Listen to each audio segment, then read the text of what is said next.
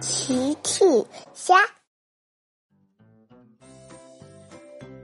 小朋友们，今天的故事是小雨来做客。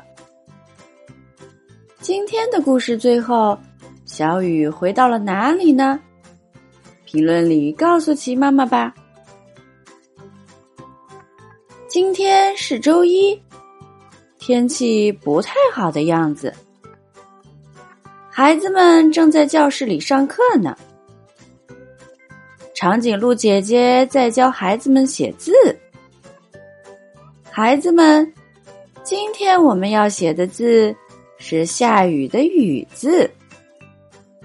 小趣说：“嘿嘿，老师，我最喜欢下雨了，我一定能学会。”小趣很喜欢下雨。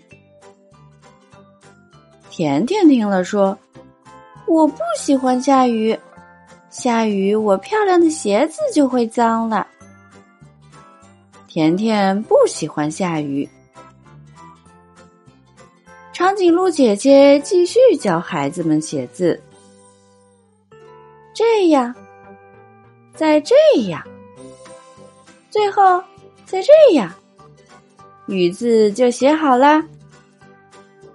长颈鹿姐姐问：“小朋友们，你们记住了吗？”“记住啦！”孩子们回答。放学了，小趣和车车走在路上。小趣催促着车车：“车车，我们走快点，一会儿好像要下雨了。”好。车车也想快点回家。小趣，车车，诶，有谁在叫他们？走近一看，原来是妈妈。齐妈妈说：“小趣，车车，要下雨了，妈妈过来接你们回家。”小趣和车车开心的笑了，谢谢妈妈。妈妈接着说：“我们快点回家吧，宝贝们，马上就要下雨了。”妈妈带着小趣和车车回家了。他们刚回到家，天空中就下起了很大的雨。小趣说：“妈妈，小雨一定是看我们都安全到家了才下的。”妈妈笑了，是的呢，小趣，这样我们就不会淋雨了。小趣笑了，嘿嘿，真是善良的小雨。小雨，车车也说，小趣和车车很喜欢下雨。小趣和车车一起来到窗户前看雨。小趣突然神秘的对车车说：“车车，我有一个好主意，跟我来，嘿嘿。”车车跟着小趣回到了房间里。小趣在房间里找来找去，咦，在哪儿呢？嘿嘿，找到了！小趣手里拿着两个杯子。车车，你想不想把小雨带回家呀？想，呵呵呵，跟我来。小趣说着，给了车车一个杯子，然后带着车车一起去了屋外。哇，外面的雨好大呀！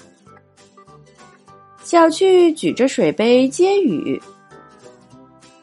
车车学着小趣的样子，举着水杯也接雨。水杯里的雨越来越多，小趣很高兴。嘿嘿，车车，你看，小雨到我们杯子里来了，水杯快要满了。小趣问：“小雨，小雨，你愿意去我家做客吗？小趣又假装自己是小雨，非常愿意。小趣，小趣对车车说：“好了，车车，我们带小雨去我们家做客吧。”嘿嘿嘿，小趣和车车拿着装满小雨的杯子回家了。